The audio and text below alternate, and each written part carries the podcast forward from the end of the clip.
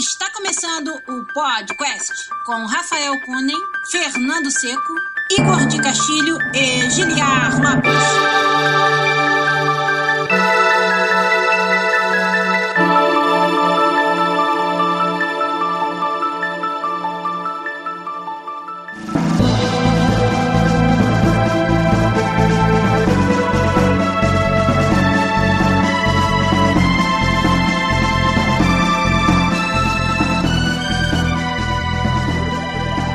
E aí, pessoal, bem-vindo ao podcast de domingo ao vivo, sem Giliade Lopes hoje. Então aqui é Rafael Kunen, Igor de Castilho e Fernando Seco, diretamente do Canadá para o Brasil e para o mundo, talvez. Aí nesse domingo quase ensolarado em Montreal. Não sei como é que tá em Van City, Rafa. Ah, chuvoso, como sempre. como sempre. Só chove aqui. Então, para quem não sabe, nosso, nosso amigo Gerard Lopes foi abduzido e ele volta só daqui a duas semanas. Então até lá vocês vão ter que aguentar o charme do oeste catarinense. então é isso aí, vamos, vamos começar o podcast.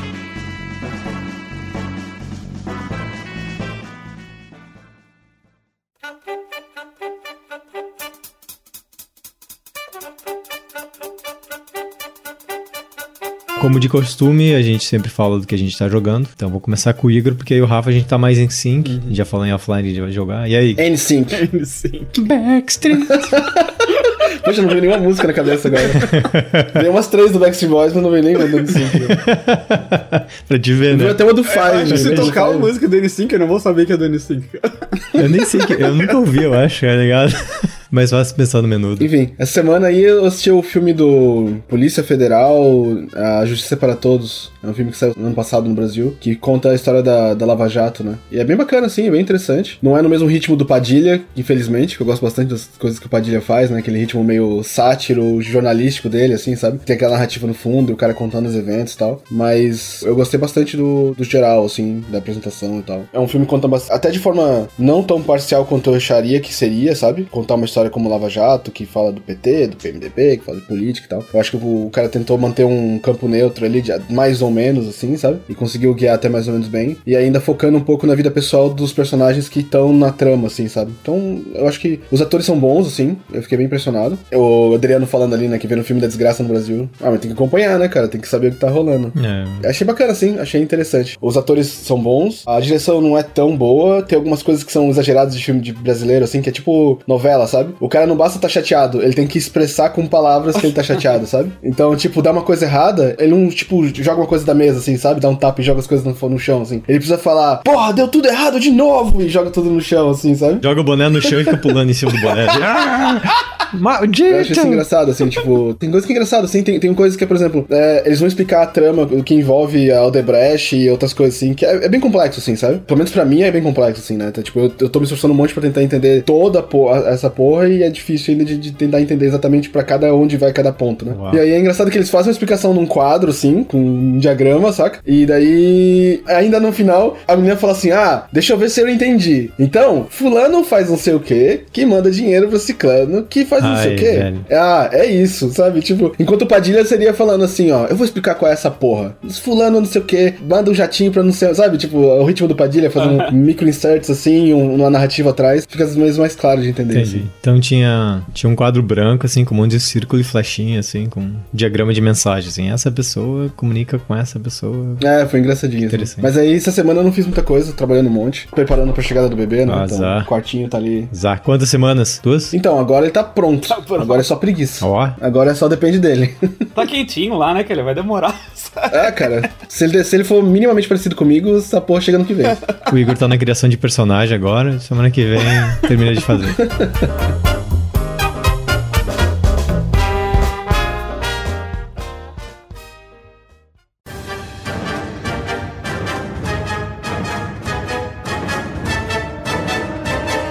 E o senhor, senhor, senhor Rafa Kone, rapaz sério de Vancouver, que tem o Goku em cima da estante atrás.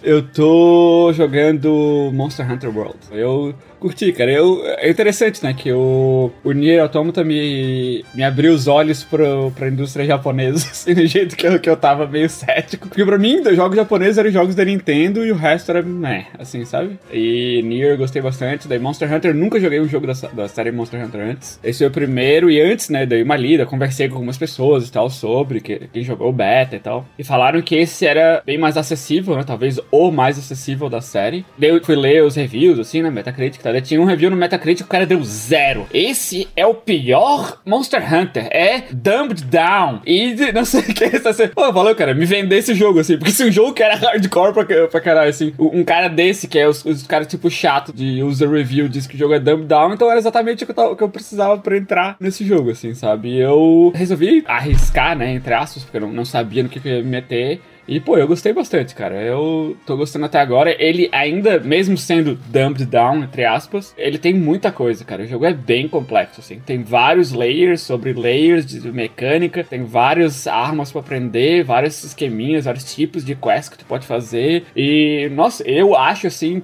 pela, a minha estimativa é que eu não sei nem 20% do jogo ainda, sabe? Mas é aquele negócio que é aquela complicação que eu quero saber, sabe? Eu vou, tô querendo aprender aos pouquinhos, assim, pego uma mecânica, pego uma arma, brinco com ela, vejo se eu gosto, daí vou lá, experimento outra, vejo um tipo de quest, ah, vou lá fazer isso, vou explorar só um pouco, sabe? Ver como é que funciona e aprendendo aos poucos, assim. E, pô, o jogo é muito legal, cara. Pra quem não sabe, né? Eu sou novo no, no Monster Hunter, mas pra quem não sabe, o jogo é sobre. Tá no título, é sobre caçar monstros, né? Exato. E tem vários monstros de vários tamanhos, assim, tem criaturas pequenininhas que tu pode pegar com traps, assim, e colecionar, insetos que tu pode ir colecionando, só servem pra isso. Daí tu vai aumentando, né? Monstros um pouco maiores que servem pra tu pegar loot, pra craftar coisas mais simples. E daí tem os monstros grandes, que tu tem que ir investigando eles, por onde eles passam, eles deixam pegadas, assim, daí tu vai vendo as pegadas, vai aumentando o teu conhecimento daquele monstro, sabe? Quanto maior o teu conhecimento, tu vai abrindo informações sobre ele, fraquezas, qual é o tipo de loot que tu ganha, sabe? Nossa, cara, é muito massa. Também joguei Monster Hunter, eu tava bem empolgado porque, por várias razões, uma delas é que é um jogo sobre jogar junto. Isso é uma coisa que me agrada muito.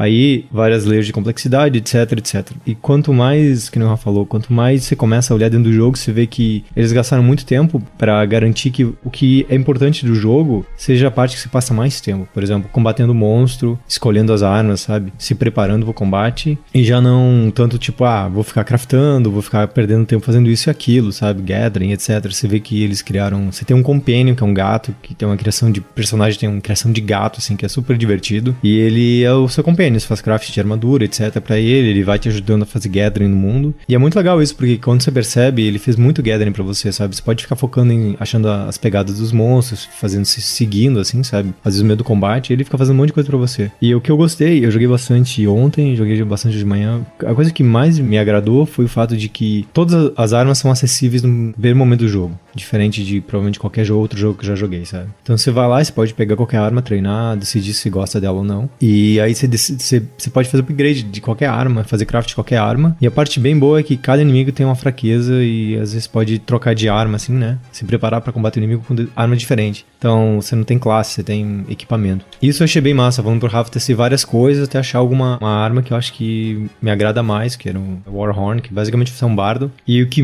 puta, o que me vendeu foi a interface do jogo, assim. Achei genial que você vai fazendo combos e tem tipo uma paleta de nota, assim, sabe? E cada, cada botão do, do controle é uma nota. E cada nota para cada uma dos horns faz uma coisa diferente. Quando tiver uma partitura, ele já monta, já monta para você, sabe? E você pode combar essa partitura e fazer buffs para todo mundo, sabe? Então você vai combando, combando, e aí você usa os buffs, você usa a, você ataca a partitura, ele dá um stun no boss e começa a tocar. Se fosse uma guitarra, eu falei, se fosse uma guitarra, ele ia ficar maluco assim, tipo, tocando, mas é, mas ele, ele começa a tocar e todo mundo começa a ficar bufado assim perto dele, sabe? Puta, e tem muitas outras layers que a gente vai falar mais tarde que a gente quer, quer focar bastante assim, mas eu tô bem feliz com o jogo. E eu tenho várias outras coisinhas para mostrar, uma delas só ao vivo mesmo. Quem tá ao vivo vai ver isso aqui. Chegou a uh, semana. Aê, olha só que belezura isso, cara. Uhum. Isso aqui. Que foda. Parabéns. Pra quem não tá vendo aí, o Seco tá mostrando uma estatueta de comemoração dos 5 anos de empresa. É isso, Seco? É, essa aqui, dos meus 5 anos não, seis anos da Bioware. Mas é a estátua de comemoração de cinco anos, é o, é o Varek. E a coisa que eu mais gosto é que ele tá mostrando o peito. Quem, E essa porra é pesada pra caralho. Hora. Caralho. Outra coisa muito foda dessa semana foi quando eu liguei meu PlayStation pra instalar Monster Hunter, tinha vários friend requests, assim, né? Eu comecei a olhar, um monte era spam. Cara, aí tinha um friend request que, cara, eu me senti muito, assim, é difícil descrever, mas o texto dizia o seguinte: Oi, eu estava jogando Nier Automata e tava muito difícil, aí seu personagem apareceu pra me ajudar. E ele me salvou. Você gostaria de ser amigos no PSN? Aí eu fiquei todo assim pensando, cara, quando que você imaginou que você ia jogar um jogo, você ia fazer algumas escolhas no final, e uh, por causa das suas escolhas, o seu personagem, tipo, meio que. Tem uns spoilers, assim, não vou falar, mas acontece uma coisa que é seu personagem, você pode ajudar um cara da internet que precisa de ajuda uma vez toda. Toda, assim, sabe? Caralho, que irado. Então. É, é, é meio que offline isso, assim? Tipo, É. você toma uma decisão e ela acontece sem. É, tipo, tem uma série de decisões que você tem que fazer no final do jogo, que ele basicamente fala assim: você gostaria de, por exemplo, perder esse personagem pra sempre, pra que ele ajude alguém em outro jogo, sabe? Que tiver com dificuldade, e ele pede pra confirmar várias vezes. E quando você faz isso, várias coisas acontecem, mas tem um outcome bem foda, que é o, que é o final, o final mais legal, o final E. E aí você pode mandar uma mensagem, né, pro cara e tal. E esse cara me me adicionou na PSN, sabe? E mandou essa mensagem. Eu fiquei todo assim, pô, quando que. Olha como a mídia transcendeu, assim, sabe? Fiz escolhas no jogo, meu entre aspas, se digitalizou no mundo e foi ajudar alguém. Aí salvou esse cara. E esse cara, na vida real, assim, ficou querendo ser meu amigo na PSN, sabe? Deu, deu, deu um tweet. E aí um monte de gente respondeu, ah, aconteceu comigo e tal. Outras pessoas falaram, ah, puta, eu queria jogar muito esse jogo por causa desse tipo de coisa, por causa de interação social e tal. Aí eu fiquei bem emocionado, assim, porque eu acho que o Nier é um dos jogos mais incríveis que eu joguei e ele realmente transcende a mídia do videogame, sabe? E tudo que ele faz é pra transcender a mídia. E isso, pra mim, foi muito, muito um reflexo de que é um jogo com um design muito profundo, assim, escolhas muito complexas, sabe? É, o cara consegue explorar a mídia, assim, né? Tipo, ele consegue. Que a gente fala às vezes de criar narrativa que não é necessariamente dentro do jogo, assim, sabe? É o fato de você ter as ferramentas que o jogo tem pra criar uma, uma narrativa que vai além do que é só o que tá escrito na história, assim, sabe? Uhum. Isso que é a parte que eu acho que é muito massa de videogame, que alguns jogos que a gente vê acontecendo de vez em quando e que acho que tá cada vez mais comum, assim, sabe? Alguns jogos fazem menos, alguns jogos fazem mais. É. E, mas esses elementos estão começando a entregar em jogos que você nem espera, assim, sabe? Pois é. Isso é muito bacana, assim. Foi sinistraço.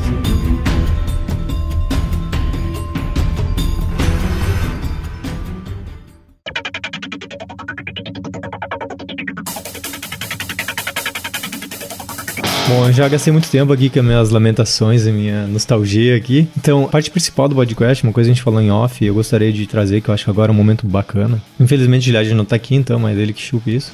Então, a gente vai fazer assim. Alguns anos atrás, no podcast, a gente teve praticamente um episódio falando sobre a indústria japonesa, sabe? O que a gente achava da indústria japonesa e qual era o status da indústria japonesa. E uma coisa que eu sou muito feliz nos últimos dois, três anos é que teve que meio um renascimento da indústria japonesa de jogos, tanto jogo indie, AAA, etc. E vários estúdios grandes fazendo jogos de muito impacto, sabe? Você viu Dark Souls, Bloodborne, Zelda. Apesar que a Nintendo é sempre uma exceção, mas mesmo assim a Nintendo tava struggling. Agora você vê a Capcom com Monster Hunter, aí você vê a Square Enix com Nier e o Final Fantasy XV. From Software. É, então eu acho que seria um, principalmente agora que tem o Monster Hunter que acabou de sair, eu acho que seria um momento legal pra gente reavaliar isso e conversar mais um pouco, sabe? De o quão essa percepção mudou, sabe? Quão estão entregando produtos de extrema qualidade, assim. Que eu acho que agora muita coisa de, principalmente de usabilidade, acaba passando até do que a gente é acostumado na América do Norte, de qualidade de jogo, sabe? Então eu queria começar talvez pelo Rafa, que era o mais cético, o cara que menos gostava de jogo japonês. É, cara, pra mim, a partir do ano passado, assim, mudou um pouco minha percepção. Como, como eu falei antes, né? Que pra mim era. A Nintendo ainda fazia. Ainda tava um pouco na, na vanguarda, assim, né? Que, que eles faziam jogos mais adaptados a como a, a indústria um todo tava levando, né? A indústria ocidental. E é o que eu tava jogando. Ou era Nintendo ou era nada. Alguns RPG japoneses eu jogava, mas, tipo, dificilmente era um que eu jogava o final. Enchi o saco, assim, sabe? Daí eu tava praticamente desistindo, assim. Daí o, o Nier foi um jogo que eu voltei a jogar esses jogos japoneses, né, provavelmente. E, pô, foi uma surpresa muito boa, assim, sabe? E eu pensei, pô, será que tá ressurgindo, assim, né? Será que o Japão. Olha que tal, o que eu acho mais legal é que eles não precisaram copiar os jogos ocidentais, sabe? Pra se tornar relevantes de novo. Porque eu acho que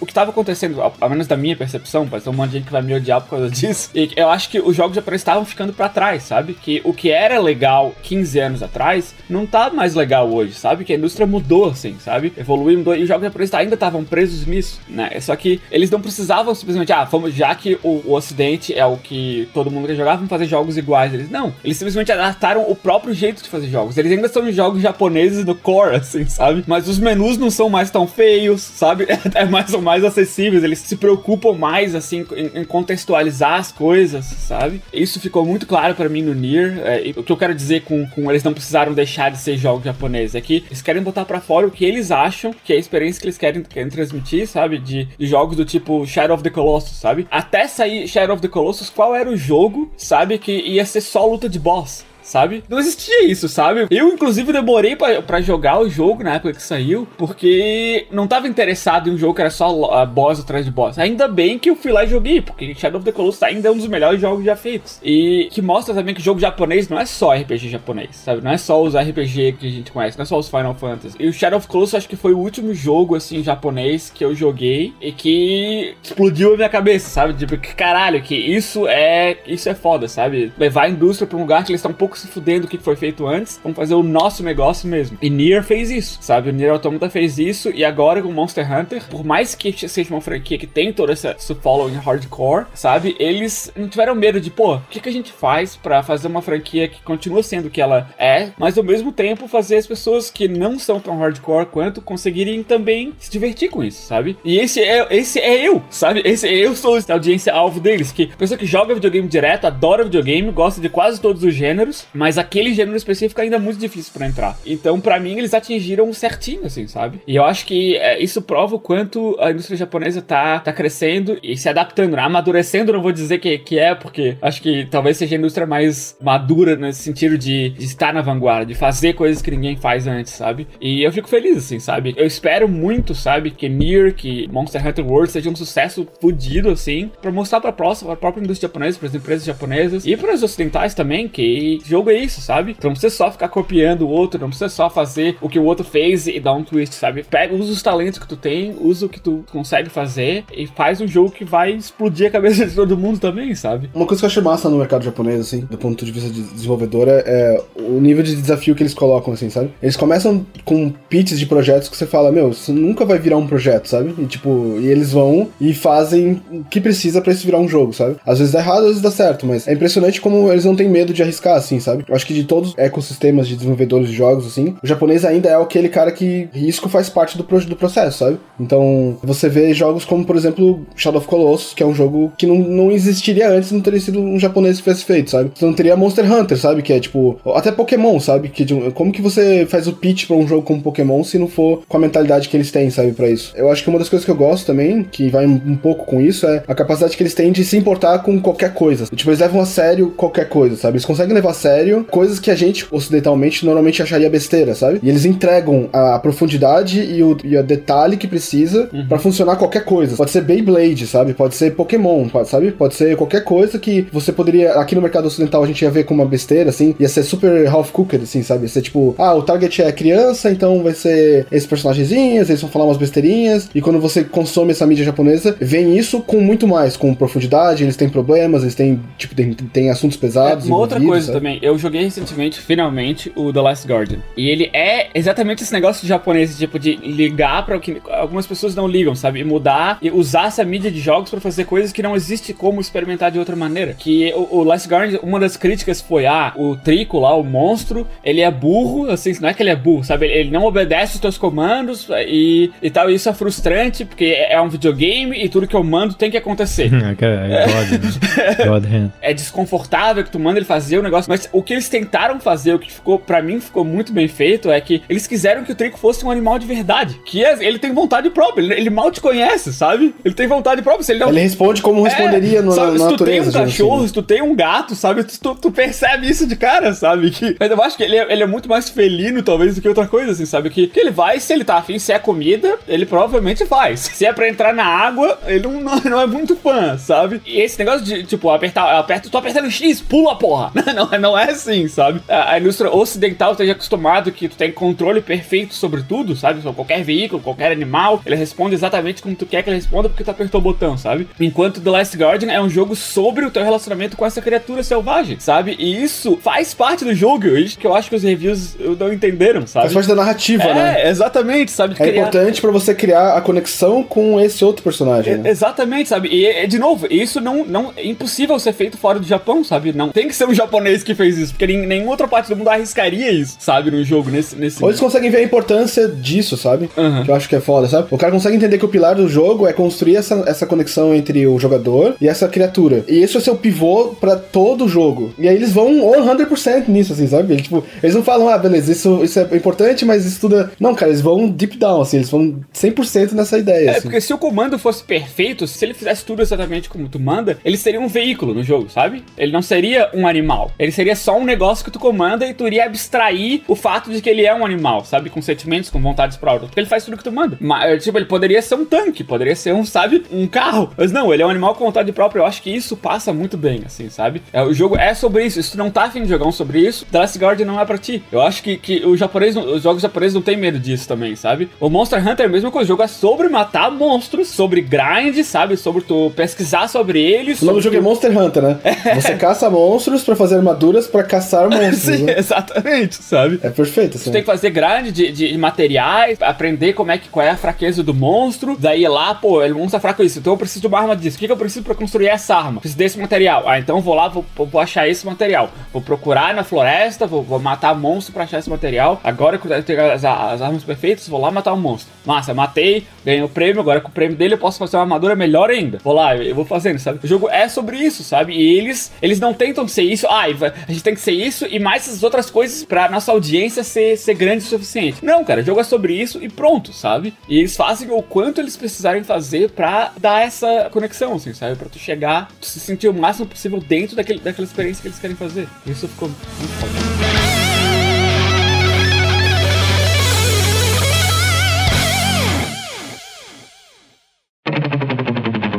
Cara, eu quero voltar um pouco atrás. Vocês se lembram, uh, alguns anos atrás, eu ainda trabalhava na Eidos, quando saiu Final Fantasy XIV, a primeira versão dele no Japão. Praticamente teve um global recall, assim, da Square Enix. Que o jogo era antiquado, não era um RPG decente. Final Fantasy XIV é um MMO. A primeira versão que saiu era um... Tipo, recebeu muita crítica, que era um jogo muito de grinding, as quests eram repetitivas, não tinha profundidade de história, de evolução de personagem, era só grind. E teve mó backlash. Eu lembro quando tava dentro da, da, da, da Square, teve esse negócio que eles iam fazer um recall do jogo. E iam começar a redesenvolver o jogo com a mentalidade assim mais inclusiva. Eu nunca botei fé assim, sinceramente, até que eu vi o produto final assim. Quando o Final Fantasy XIV a Realm Reborn foi lançado, eu achei sinceramente que depois of Warcraft, cara, ele deve ser o atualmente acho que chega a ser melhor que o WoW, sinceramente, a quantidade de features e coisas. Cara, ele é muito incrível assim, sabe? Eu joguei quase um ano e a, cara, a quality of life que eu acho que é o balanço entre o que você precisa gastar de tempo no jogo, quanto o jogo te faz coisas para você que simplesmente simplificam a sua vida para você curtir mais o jogo, sabe? Era gigante, assim, sabe? Negócio de professions, que podia trocar de profissão a hora que você quisesse, você podia pular numa dungeon a hora que você quisesse, entrar em grupo a hora que você quisesse, compartilhar quest, etc, etc. Todas, todas as coisas modernas que a gente conhecia, mais um monte de quality of life, mais um, um milhão de, de features que era difícil ver em MMO, que até hoje é difícil ver, na minha opinião. E aquilo me surpreendeu, assim. E desde então, eu acho que todos os produtos que estão vindo assim do Japão, eles estão tendo essa coisa de que eles têm um sentimento japonês, mas eles têm também um quality of life no meio, sabe? Que é uma coisa que às vezes eu sinto falta. E quando eu falo quality of life é do tipo, poxa, por que, eu tenho que ir em toda árvore apertar X para fazer gathering, sabe? Tipo, isso não é divertido, sabe? Isso é tedioso, assim. É necessário pra mecânica principal do jogo? É, mas qual é o objetivo? O objetivo é fazer o jogador se divertir mais, assim, sabe? Caçar mais monstro, fazer mais upgrade de arma, talvez é, se preparar melhor pra uma raid com Final Fantasy. Enquanto isso, você tem companions que vão fazer o gathering pra você, sabe? E você precisa ainda dizer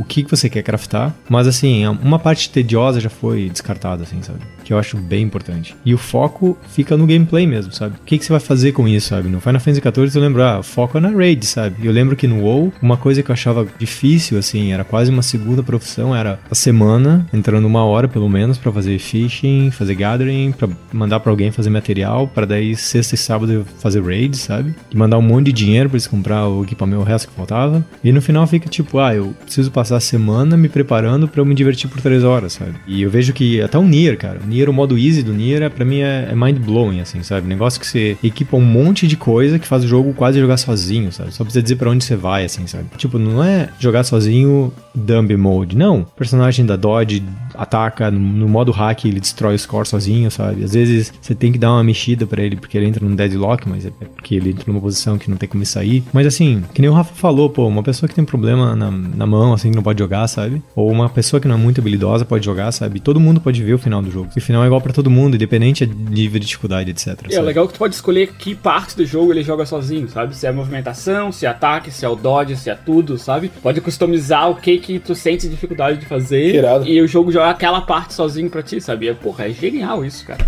Pois é, e, e, assim, é aquela coisa que não falei, é uma coisa de qualidade, uh, quality of life, assim, sabe? Mesmo de gathering de, do, do jogo, assim, sabe? Tem o pod que faz as coisas, tem um carinha que faz as coisas pra você. Isso é massa, assim, sabe? Que você passa mais tempo fazendo o que você quer fazer, que é jogar o jogo, sabe? E não jogar. Metagame da interface. É, exato, é, ou os minigames que estão dentro do jogo, sabe? Pra mim, isso, isso bate bastante com o fator usabilidade mesmo, como vocês estão falando, sabe? Que como os jogos japoneses têm evoluído bastante nessa parte, assim, sabe? Do tipo, a experiência de jogar o jogo tem ficado mais interessante, sabe? Porque quando eu era pequeno e jogava jogos japoneses, os jogos japoneses era aquele jogo que eu passava duas horas estudando o tutorial para entender como eu fazia upgrade das armas e que gemas eu colocava onde. Eu entendia o diagrama da skill tree que tinha que ser usado de uma certa forma, para daí começar a fazer a jogar o jogo. E hoje em dia, o jogo é mais divertido do que não precisa dessa outra parte tanto, sabe? Essa parte ainda existe, tá lá de alguma certa forma, mas isso virou um layer que você acrescenta no jogo depois, não no, no começo, sabe? É aquela coisa meio. Até Dark Souls mesmo, de você entrar, escolher um personagem e, e brigar com alguém, sabe? E aí aos poucos você vai entendendo que tem outros layers e outras coisas coisas, equipamento e, e inimigos e, sabe, que você vai adicionando no jogo na hora que você precisa, assim, sabe? Hum. Então, o que eu vejo também desses outros jogos é, é, mais ou menos isso, sabe? Que são elementos, até mesmo Zelda, assim, sabe? Que é, é retirar do jogo alguns elementos que estavam ali porque pareciam uma burocracia que você precisa para poder jogar o jogo, ou era uma mecânica interessante mal apresentada, que sofria de erro de usabilidade, mas que a gente passava por ela porque o jogo era assim na época, e hoje em dia eles fazem, não, pera, o jogo não precisa ser difícil de jogar para ter uma mecânica interessante, ele pode ter os dois, sabe? Ele pode ser bom de certo. jogar, gostoso de jogar e ter uma mecânica interessante, sabe? Então eu acho que eles estão chegando num fine tune bem interessante, assim. Se eu for comparar com, por exemplo, dois ou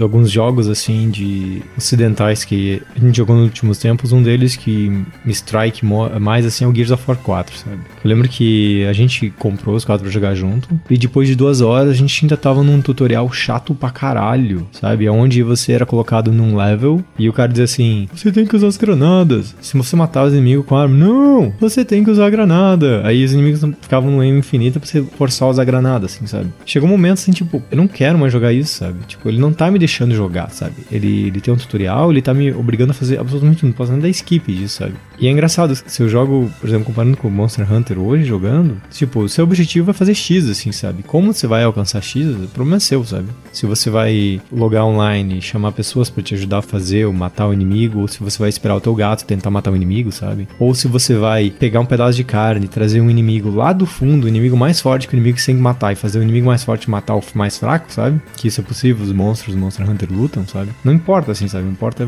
você cumprir aquele objetivo, assim. Isso eu acho legal, assim, sabe? Dá mais, assim, autonomia pro jogador decidir as coisas dentro do jogo, sabe? Não é. Ou quebrar, entre aspas, o jogo, né? Ele pensar fora da caixa, assim, né? É, exato. Pra, criar os, pra solucionar os desafios. Isso é bem legal. Tipo, hoje aconteceu comigo, eu tava fazendo track de um bicho, aí eu comecei a brigar com ele. Aí, assim, chegou um momento que eu tava quase sem estamina, porque ele me deu um ataque que ele ficou com um terço da estamina. Então era muito difícil para combater. E por sorte tinha um bicho lá fora, assim, sabe? Daí eu joguei uma pedra, dei uma pedrada no bicho. Ele era um dragão, assim. O bicho entrou na caverna, assim, sabe? Sentou o pau no bicho, sabe?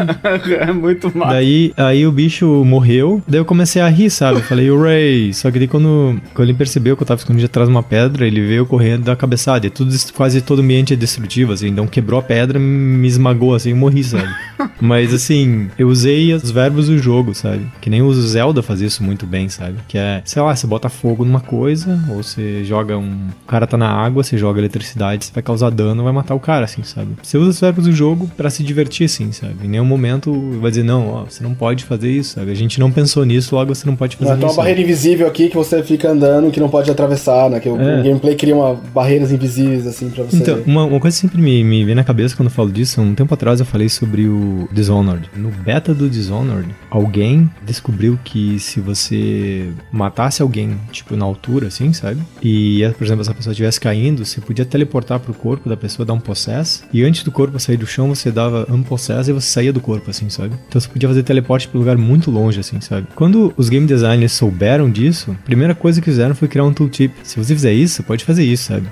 que massa, encorajar o cara a E fazer. daí, daí eu entendi isso como duas coisas. Primeiro que é, algum jogador fez uma coisa que eles nunca imaginaram que podia ser feita, então ele queria contar pra todo mundo que pudesse fazer. E a outra foi, eles não sabiam como reagir, logo decidiram fazer um tooltip, sabe, Pra explicar aquela uma mecânica que era emergente dentro do jogo, sabe? Como se fosse uma feature, sabe? Não uma coisa que aconteceu sem estar sob controle do designer, sabe? Eu acho interessantíssimo isso. Sabe?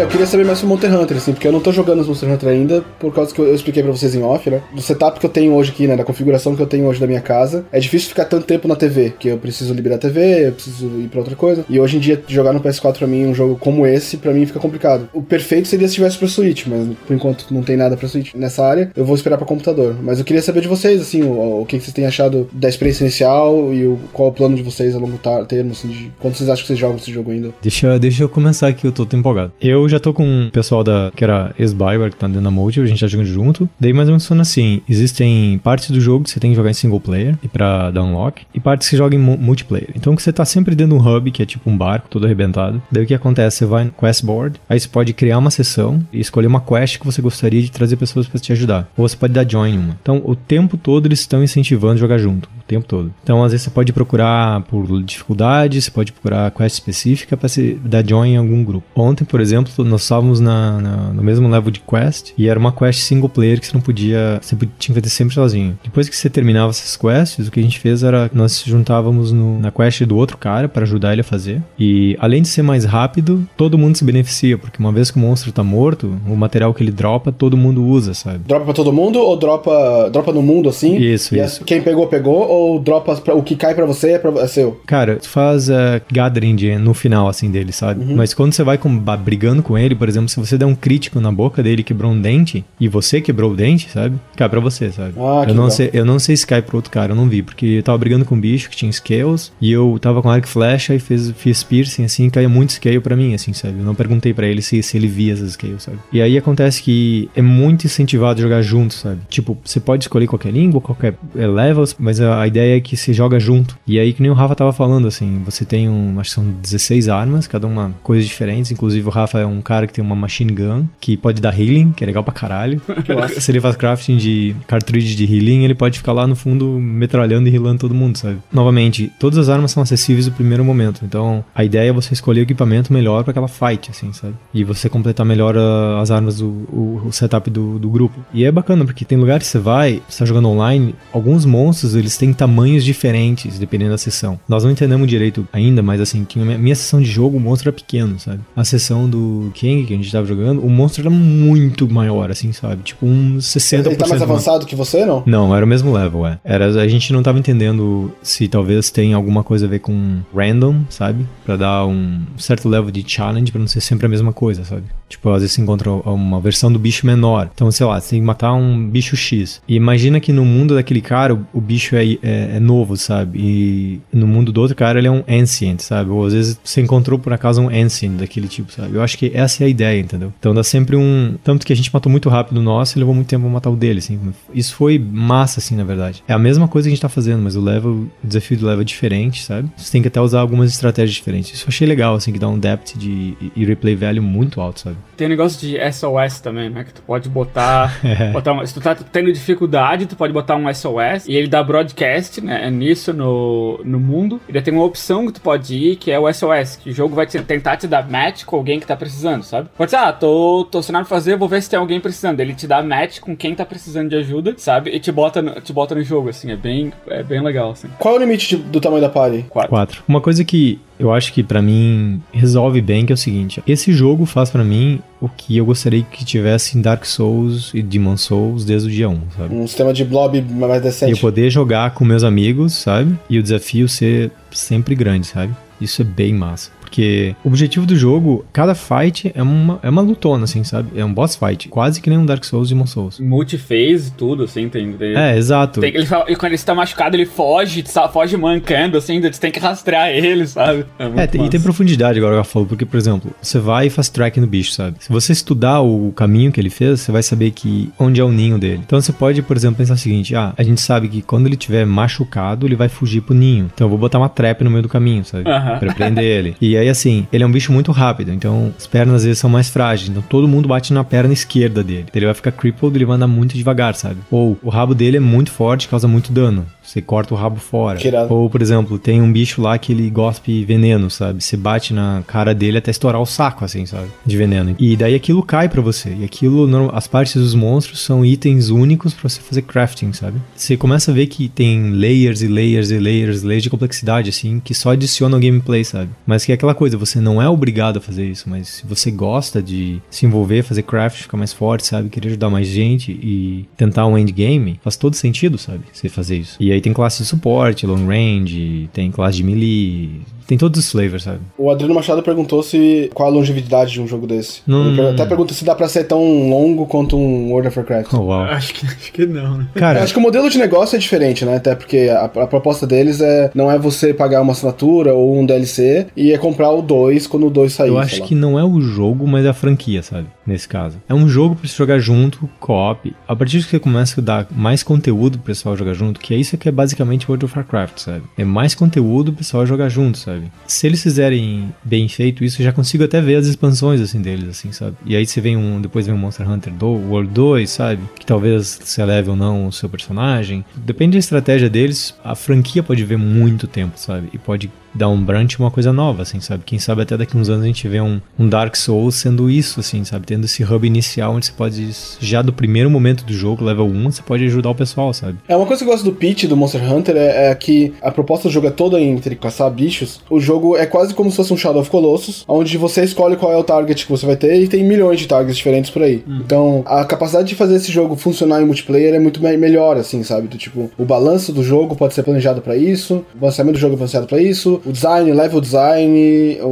ou quantas pessoas estão ao mesmo tempo enfrentando aquele cara, o tamanho dos cenários, tudo acho que ajuda a ter é, esse setup que seria difícil pro Dark Souls. Pelo menos em Dark Souls, a- a- uma das graças do Dark Souls da narrativa dele é você, você se sentir oprimido pelo mundo, assim, né? É. Você sentir que você tá num mundo que não tem esperanças, assim. E no momento que você tem um buddy, um amigo com você, o tom do jogo muda pra caralho, assim, sabe? Então, talvez a From Software poderia fazer um jogo que funcionasse isso, sabe? Onde você tem um hub de amigos, onde vocês vão nesse mundo e vocês fazem desafios em grupo, mas acho que só o fato do jogo ser planejado pra um ou pra outro faz toda a diferença, sabe? Hum, é o Cálice Dungeons do Bloodborne, é basicamente isso, né? Então você tem a- o design planejado pra isso, eu acho daí. Porque uma coisa que eu vejo até, até em World of Warcraft é o tamanho da party, sabe? Do tipo, uma dungeon que foi planejada pra 5 pessoas é completamente diferente de uma dungeon que foi planejada pra 10 pessoas, sabe? Quando você vê o confronto de espaço também pra isso, sabe? Pra começar tem que ter mais espaço, sabe? Você tem 10 pessoas no mesmo lugar, você tem que ter espaço pra essas 10 pessoas se acomodarem. Elas não podem estar empilhadas numa sala que foi planejada a princípio pra 5 ou uma pessoa, sabe? Então,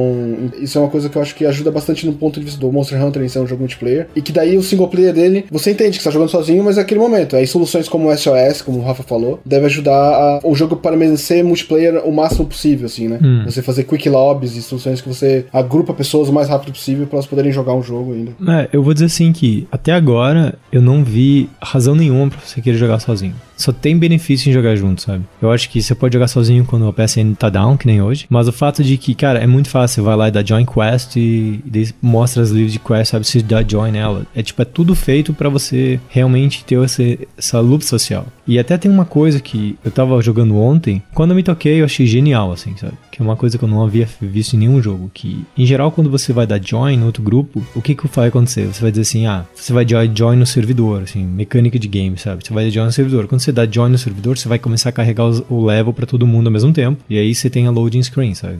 Esse jogo fez uma coisa que eu achei fantástica, que é assim, quando você tá no grupo e a quest for escolhida, você aperta um botão e diz assim, é, I'm ready. Aí depois do ready vai aparecer assim, preparing. É tipo as preparations. Você pode continuar andando, comprando as coisas. O que, que ele tá fazendo? Ele tá carregando o level no fundo, uh -huh. sabe? Isso ficou muito massa. E aí quando, está, quando ele tá pronto, ele tá assim, ready. E daí quando tá todo mundo ready, o party leader da Start Quest, sabe? E quase que imediatamente todo mundo dá jump pra quest. É, assim, o lobby é o lobby físico, assim, tu pode ir conversar com pessoas, tu pode ir craftar arma, tu pode, enquanto o level tá carregando, enquanto as pessoas estão ficando prontas, sei lá, sabe? Isso tá carregando, mostrando ali e o Power Leader pode ir a hora que ele quiser, assim, sabe? É, eu achei uma escolha muito boa, assim, porque você não perde tempo em tela de loading, sabe? E se pensar que é uma explicação simples para um problema técnico que dá um depth de gameplay muito grande, assim, ah, tá todo mundo se preparando, sabe? Eles não estão aqui, mas eles estão em algum lugar se preparando, fazendo alguma coisa. Tô esperando ele. Na verdade, ontem a gente até riu que o Sylvain tinha um HD mais lento e ele sempre levava muito mais tempo pra preparing, né? Ficava trolando ele dizendo que toda vez que tem que ir pra uma quest ele tinha que ir pro banheiro, assim, sabe?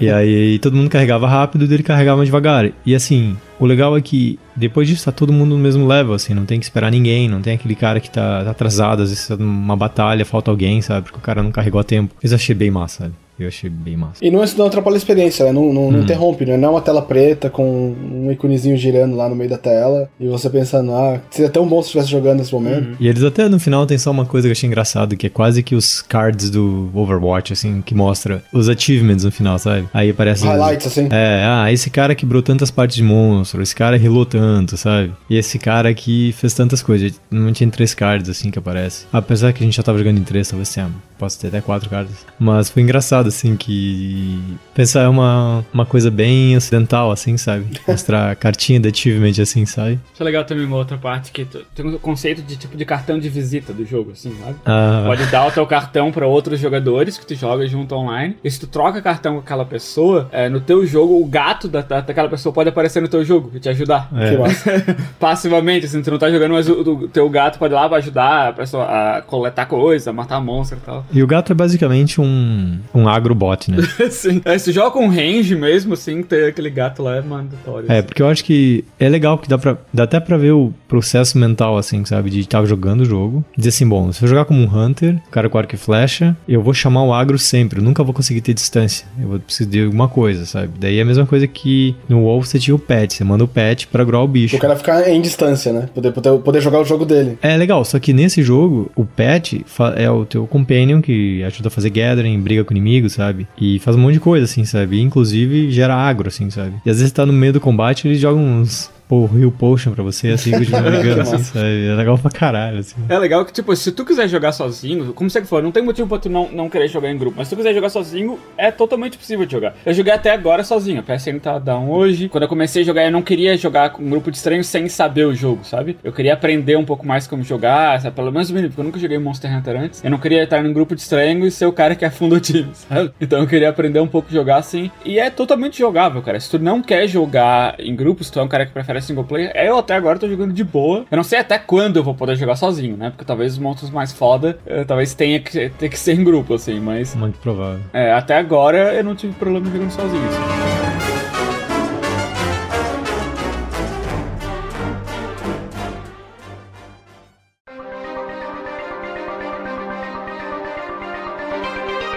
Aqui tá o Diana PJ pergunta se o jogo tem enjoo muito rápido. Cara, eu acho que, sinceramente, eu acho que ele é uma evolução bem grande dos anteriores. Eu joguei um primeiro pro PSP, eu joguei um pouquinho pro Wii U. E assim, o fato do jogo focar bastante em resolver todo o problema de quality of life, inclusive agora tem lock, que antes não tinha, e o fato de você fazer gathering, etc, fazer crafting, sabe? E você poder ajudar todo mundo a hora que você quiser. Eu não sei para vocês, mas por exemplo, no Dark Souls 2, eu lembro de estar no level, sei lá, 100 e lá vai pedrada, e eu passar, tipo, 100 horas praticamente só botando meu summon sign para ajudar outras pessoas, assim, sabe? E isso foi meu bife no Dark Souls 2 por um ano, assim, sabe? De todo sábado e domingo, eu ia sentar umas 3 horas para ajudar alguém a completar alguma coisa, assim, sabe? E eu me diverti Metade do tempo era caralho. só pra conseguir summonar as pessoas. Sim. Como isso é mais, mais fluido nesse jogo, eu me vejo jogando muitas horas disso, porque eu gosto muito de jogar co-op com galera, assim, sabe? A vi de World of Warcraft, sabe? Left 4 Dead. Eu, até agora, eu não me vejo jogando tão cedo. É, cara, até agora eu tô curtindo, assim. Tem tipos de armas suficientes, sabe? Craft, monstros pra descobrir e tal, que até agora eu não, não enjoei. Tipo, me falaram já que Monster Hunter, a, franquia em si, é bem grinding, assim, né? Pelo menos eu tô achando o grinding divertido, sabe? Eu tô me divertindo fazendo grinding, porque eu sempre tenho a percepção de que eu tô indo pra alguma coisa, sabe? O jogo tem uma mecânica bem legal, inclusive, que tu tem as armaduras que tu tem que craftar e as armas tu pode evoluir elas, né? Pode dar upgrade nessa arma. E tu pode selecionar na árvore de expansão da arma, tu pode selecionar pra favoritar uma certa parte da, da árvore e o jogo vai te avisar quando tu tem os ingredientes pra fazer aquilo. Ah, que massa. Sabe? Então tu não precisa, tu não precisa ficar memorizando, ah, esse terceiro nível ah, vai demorar um pouco, mas eu nem sei qual é esse terceiro ingrediente, porque é secreto, não, não achei esse monstro ainda, então não, eu não sei qual é. Mas quando tiver da favoritar, o jogo vai avisar, ó, agora tu tem os ingredientes pra fazer isso. Sabe? Isso até deixa o grind mais fácil, sabe? No sentido de tu não precisa ficar assim, ah, eu vou lá abrir o jogo, o que, que eu preciso mesmo? Memorizar, sabe? O jogo cuida disso pra ti, sabe? Isso, isso é muito massa. Você faz tracking até de 10 itens. Eu vou dizer que eu achei bem massa isso, cara, porque eu tava fazendo tracking de um negócio e de repente pipocou assim, sabe? Ah, você Sim. tem material suficiente pra fazer tal coisa assim, pô, que massa, sabe? Aí eu terminei, voltei pra cidade e fiz o craft de um negócio, sabe? Dele automaticamente remove aquele que você fez tracking já tá pronto. É novamente, é quality of life, assim, sabe? Eu quero jogar esse jogo e eu quero me divertir o máximo possível, eu quero ficar mais forte, sabe? Eu quero ficar mais foda pra fazer mais conteúdo, sabe? E eles só estão dizendo isso pra mim, sabe? Aham. Voltando pro que eu falei antes, sabe? De a indústria japonesa não precisar virar a indústria ocidental, sabe? Eles pegaram o negócio deles, que eles sabem fazer bem, e só melhoraram de como tu, como tu interage com isso, sabe? É, modernizaram, né? É, modernizaram, sabe? A gente não tá mais em 1985, sabe? Não tá em 1990, sabe? O jogo tem que deixar ser. A competição é muito maior, sabe? Porque se eu achar um negócio tedioso e chato de fazer, simplesmente vou jogar outro jogo, sabe? E provavelmente não vou comprar o teu próximo jogo. Porque se é isso que tu espera de mim, sabe? Eu provavelmente não vou comprar todo. Mas tudo é sobre caçar monstros, sabe? Se alguma coisa que é, que é tediosa, o jogo vai te ajudar. Eles vão fazer não ser tedioso. Vão fazer ser divertido. A parte de gathering, sabe? Ele torna fácil tu pegar o item que tu quer. Teu gato te ajuda a pegar, sabe? Por que que tu pega? Tu pega pra craftar. Então isso te ajuda a te lembrar ah, quando aquele negócio que tu queria já pode ser craftado, sabe? O negócio de Você não, autocraft. ficar, você não ficar perdido, É, né? Você eu- não se perder no jogo, O né? negócio de autocraft, tu olha o teu inventário de craft, parece uma lista, né? Tu pode dar sorte porque tu pode craftar agora ou não. E tu pode ativar um toggle lá. Por exemplo, a, a classe que eu tô usando agora, eu uso uma, tipo, uma machine gun, então ele usa munição. Eu posso ir lá nas partes de munição e favoritar as munições que eu quero usar. Daí, quando eu tiver ingrediente pra fazer, ele vai fazer aquela munição automaticamente. Eu não preciso ir lá no negócio pra criar, no, no menu pra criar munição. Mas é, como a minha classe alternativa é arqueiro, eu deixo, eu favorito algumas munições de arqueiro também, pra ficar fazendo aquela munição enquanto eu tô jogando com o cara da metralhadora. Daí quando eu mudar pro arqueiro, eu já vou ter as munições especiais pra ele, sabe? É muito, muito massa, cara. É muito, muito bem feito, assim. É.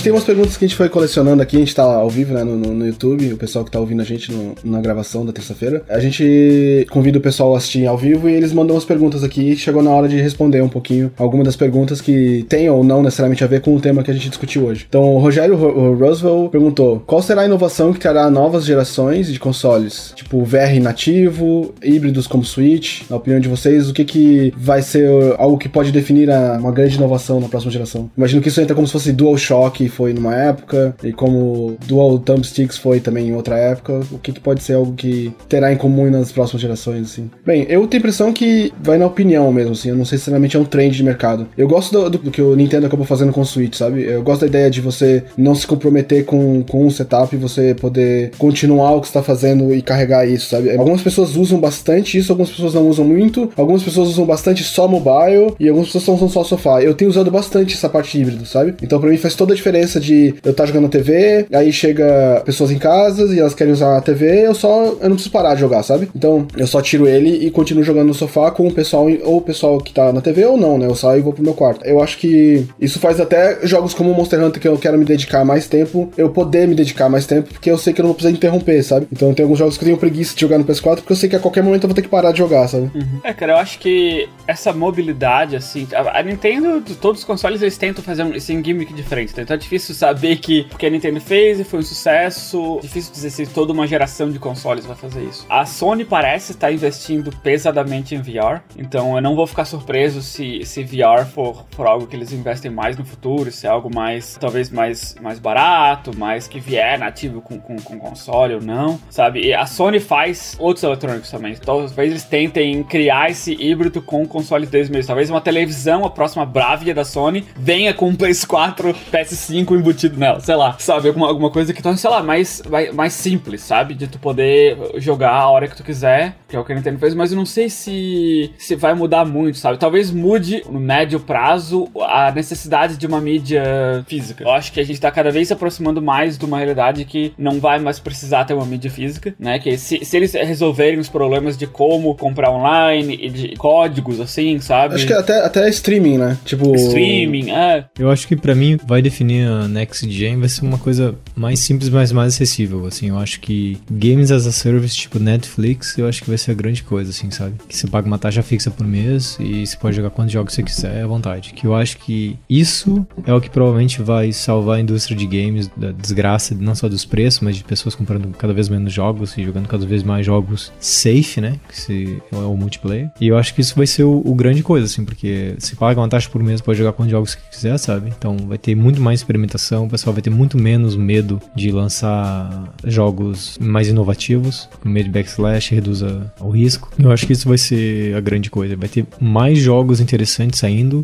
porque o risco é menor, sabe? E eu acho até que single players, né? Até single players eu acho que é um espaço bacana para streaming. Se você tem como um espaço que o cara paga já pelo serviço e ele pode baixar e jogar o jogo. E aí você não precisa loot box, não precisa de outras mecânicas para viabilizar o projeto. Você imagina, por exemplo, acho que a gente jamais imaginaria Black Mirror, Stranger Things antes de Netflix, sabe? Eu jamais imaginaria eu passar um sábado assistindo séries coreanas muito boas, que eu jamais teria acesso a isso. E hoje eu faço, sabe? Ou passar noites inteiras vendo anime porque o Crunchyroll e o Netflix me permitem ver isso, sabe? Direto do Japão, assim, sabe? Isso para mim é o que é o game changer, assim, sabe? Que se fosse para eu ter que comprar disco de, de ver anime, eu não iria comprar, sabe? Não tem como. Isso, isso acho que vai ser o, realmente o que vai mudar percepção de jogador de game, sabe? Tem muito mais coisa acontecendo. O Rogério ainda pergunta: vocês gostam de jogos que se parecem com filmes, como Metal Gear? Vocês acham que possam ter outros jogos que cativem tanto o público? Então, jogos que se parecem com filmes. Eu lembro de Fahrenheit, assim, que acho que é o, que é o ápice disso, assim, sabe? Que eu achava que. Eu achava massa que a narrativa do jogo era um filme fantasiado de jogo, sabe? Ou um jogo fantasiado de filme, sim. Tanto que o tutorial era um teste de dublês, não sei se você lembra disso. que era um setup, assim, você via o cenário, você estava atrás, você era o diretor, e você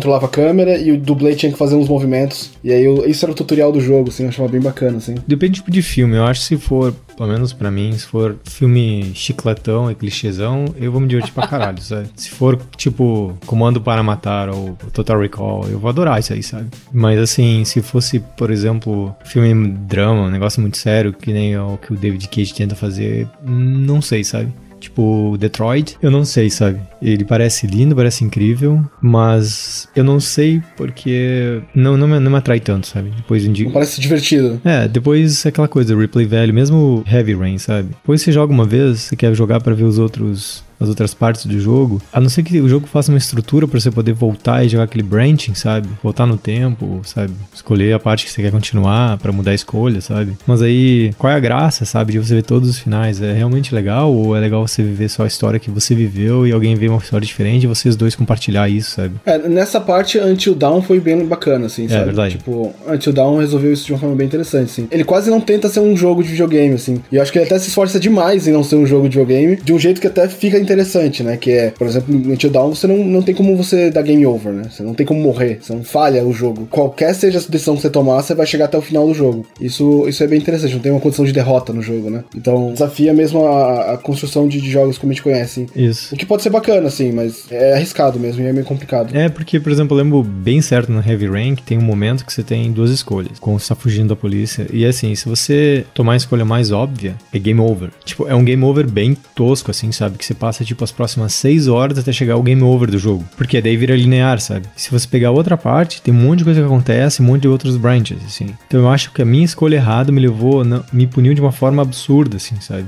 que eu não jogaria de novo, sabe? Por causa daquilo, sabe? Então acho que é difícil, sabe? É bem difícil. Mas eu concordo com você sobre o Till Dawn. Acho que também depende do que ele quer dizer sobre jogo parecido com filme. É um jogo que tem mais cutscene, é um jogo que tem pouco gameplay, só quer contar uma história. Está cada vez mais destruindo essa barreira do que, é um e o que, que é o outro, sabe? Jogos como Tacoma, por exemplo, sabe? Que ele é uma história em que tu conta essa história através de gameplay, sabe? Tu vai ativando elementos, vai assistindo a história a ordem importa, sabe? E ou jogos como Metal Gear, que é que tu joga um pouquinho, atira, atira, duas horas de cutscene, atira um pouquinho, se esconde um pouquinho, três horas de cutscene. Boas, mas cutscenes muito boas. é, sim, são cutscenes muito boas. muito boas. Não vamos questionar a qualidade das cutscenes. São dignas de filme, mas são coisas diferentes, sabe? Coisas diferentes que, que tornam jogos parecidos com filme. Outras é o Until Dawn, ou, ou, os jogos do David Cage, sabe? E cada vez mais eu acho que a gente vai, vai quebrar essa barreira, vai tornar mais um, uma coisa um pouco mais próxima da outra, assim, sabe? Porque quem não quer jogar um jogo em que a história é legal de assistir? Mass Effect. Mass Effect, cara. Até hoje, para mim, não é também sobre a história, mas é sobre a criação do mundo, sabe? Sobre esse world building. O quanto, sabe, que, por exemplo, tu vai pega um filme, sei lá, pega o novo Blade Runner, sabe? O mundo do Blade Runner é massa, sabe? Só tem uma determinada quantidade de coisas que tu pode botar em duas horas, duas horas e meia de filme, sabe? Mas eu aposto que a Bíblia que eles têm, que, que os produtores do filme têm, uma coisa gigante de coisas que, que existem no mundo, sabe? Que quem assiste as duas, quem só assiste as duas horas de filme não vai atrás do conteúdo extra, só vai ver aqueles pedacinhos. E jogos têm essa capacidade de fazer esse mundo e o jogador pode absorver o quanto ele quiser desse mundo. Então não é só a história em si, protagonista, conflito, antagonista, mas também o que acontece no mundo, por que, que as coisas acontecem, sabe? E jogos são uma mídia que permitem fazer isso e por ter mais contexto né, do mundo, ter mais contexto do porquê das coisas, das facções, da história, todas as, essas escolhas que são ocasionadas através de gameplay têm muito mais sentido, sabe? Fazem um impacto muito maior contigo. Então acho que com o decorrer do tempo não vai ser muito mais, ah, esse jogo é, vai ter só cutscene e vai ter algumas coisas de gameplay, mas acho que, que vai, vai se tornar um pouco mais híbrido, sabe? As coisas assim, todo mundo que faz um jogo com história quer fazer uma história legal. Ninguém faz história de jogo tosca, sabe? Mas querendo ou não, a indústria ainda tá um pouco amadurecendo, sabe? A indústria, a indústria ainda é nova comparada com a indústria de filme, ainda mais com a indústria de livro. Então, a gente tá amadurecendo, tá ficando cada vez melhor.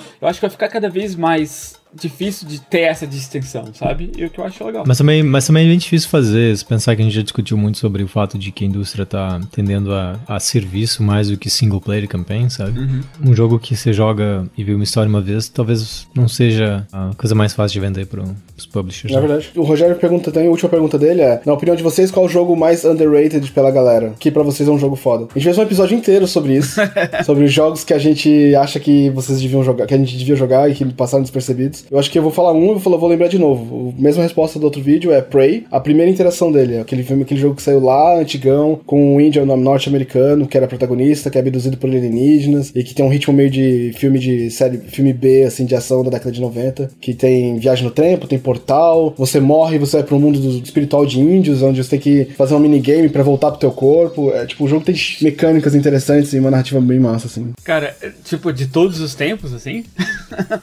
Não, o primeiro que vem na sua cabeça agora. Eu acho que deve ser Shenmue, cara. O primeiro Shenmue. A crítica malhou pau nele quando ele saiu, eu lembro. E, porra, eu adorei Shenmue, cara. É um jogo tipo action adventure de artes marciais, assim. É aquela história bem clichêzão, que teu pai é morto, tem que ir atrás de vingança, daí tu aprende artes marciais com esses mestres diferentes. E, cara, e é muito divertido, cara. Eu gostei bastante de tu viva a vida desse cara. Tem que achar um emprego pra tu poder pagar a tua viagem pra China, pra tu aprender com esse mestre fodão. Pô, eu, eu gostei bastante, cara. Shenmue tem boas memórias e a crítica malhou o pau nele, assim. Eu não sei, eu, depende o underrated se é por reviewers ou por users, assim, sabe? Eu acho que se for um que é pra users, o que mais vem na minha cabeça talvez seja o Nier, que é um jogo que foi criticamente aclamado, mas pra um jogo tão foda, vendo um milhão de cópias, ou até 12 milhões de cópias, até desdém, assim, eu acho que merecia vender uns 50 milhões de cópias. Eu acho que é o mais recente pra mim, assim, sabe? A recente pra mim é Mass Effect Andromeda, cara. Fala.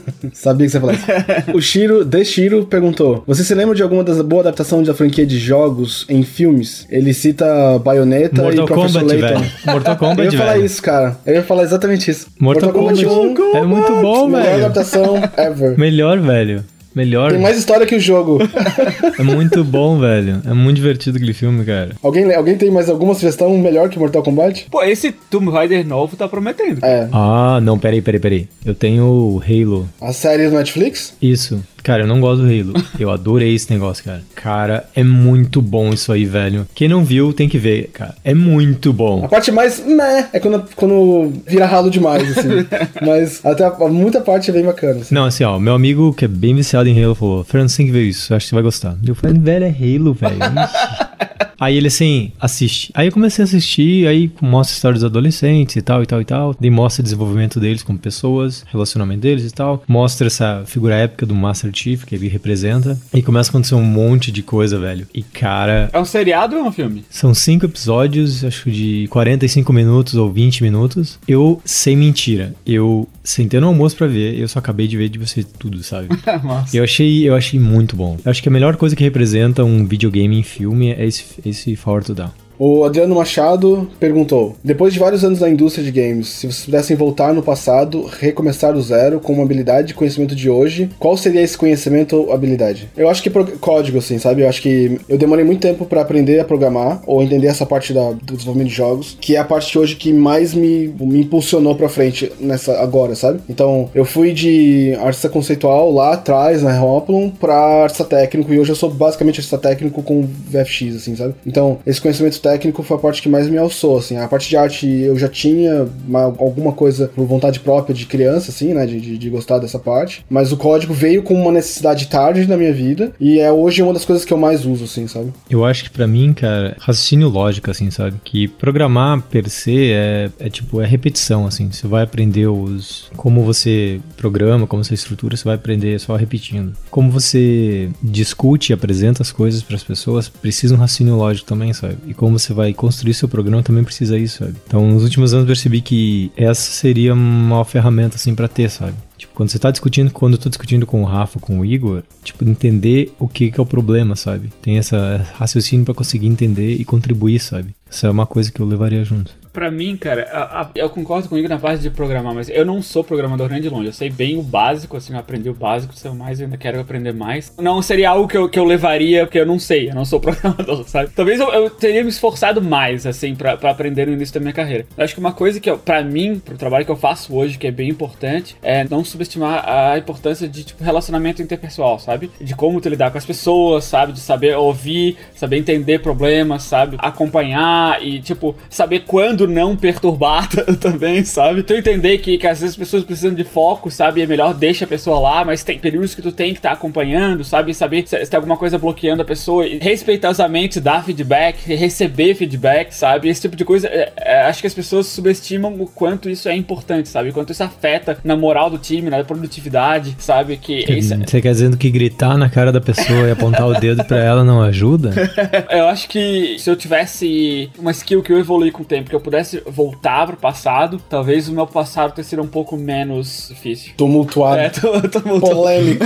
Os jogos são feitos por pessoas, sabe? Pra pessoas. Acho que tu entender, conhecer as pessoas com que tu tá trabalhando, sabe? O que que funciona pra uma pessoa, o que que não funciona pra aquela outra pessoa, sabe? Até eh, o aspecto técnico de que tipo de documentação eh, aquele programador prefere, sabe? Ele prefere que tu vá conversar com ele, explicar, prefere um bullet point, prefere, sabe? Coisas assim, sabe? Porque a parte do meu trabalho, grande parte do meu trabalho é fazer acontecer, sabe? Por mais eu não, teja, não seja o cara que tô lá programando ou fazendo arte, eu sou o cara que, que tem que ter certeza que tá acontecendo uma coisa atrás da outra, remover blocos, e nisso é relacionamento com pessoas, sabe? É entender as pessoas, é, é entender é, quando a pessoa não entende, às vezes as pessoas não querem aparentar que não entenderam, porque ninguém quer parecer que é burro, sabe? Eu, tu perceber esse tipo de coisa, sabe? Ah, soft skills. É, faz uma diferença do cacete, assim, sabe? Pro, pro, pro produto final.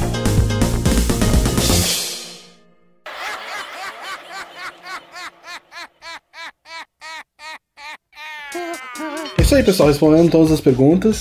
Tem- nunca tem pod quiz musical no YouTube, mas essa semana, como a gente tá sem o nosso Juliard, e ele é o cara que, que prepara isso, a gente vai ficar sem pod quiz pra, pra semana também. E como é que vai ser a semana de vocês aí? Monsterha. Monra. Monra. Você, Igor, como é que vai ser a sua semana, Igor? Ah, vou esperar o menino, né? Esperar o Vamos ver se menino. ele aparece, se Vai. dá a ar da graça dele por Já aí. tem nome, Tem, Igor? tem. É Luca. Ah. O Igor vai terminar de customizar o personagem. Ele tá esperando só pra dar start Vamos em ver. algum momento. Vamos ver. então tá, pessoal. É, Obrigado aí o pessoal que tava no chat. Obrigado aí todo mundo que ajudou a gente a, a gravar esse podcast essa semana. É, Juliard, com sorte, daqui a pouco tá aí de volta. Pra alegria de todo mundo aí. E acho que é isso aí. Abraço, pessoal. Falou. Tchau, Rafael. Falou. Tchau, Seco. Falou, senhores. Tenham um bom domingo. Até mais.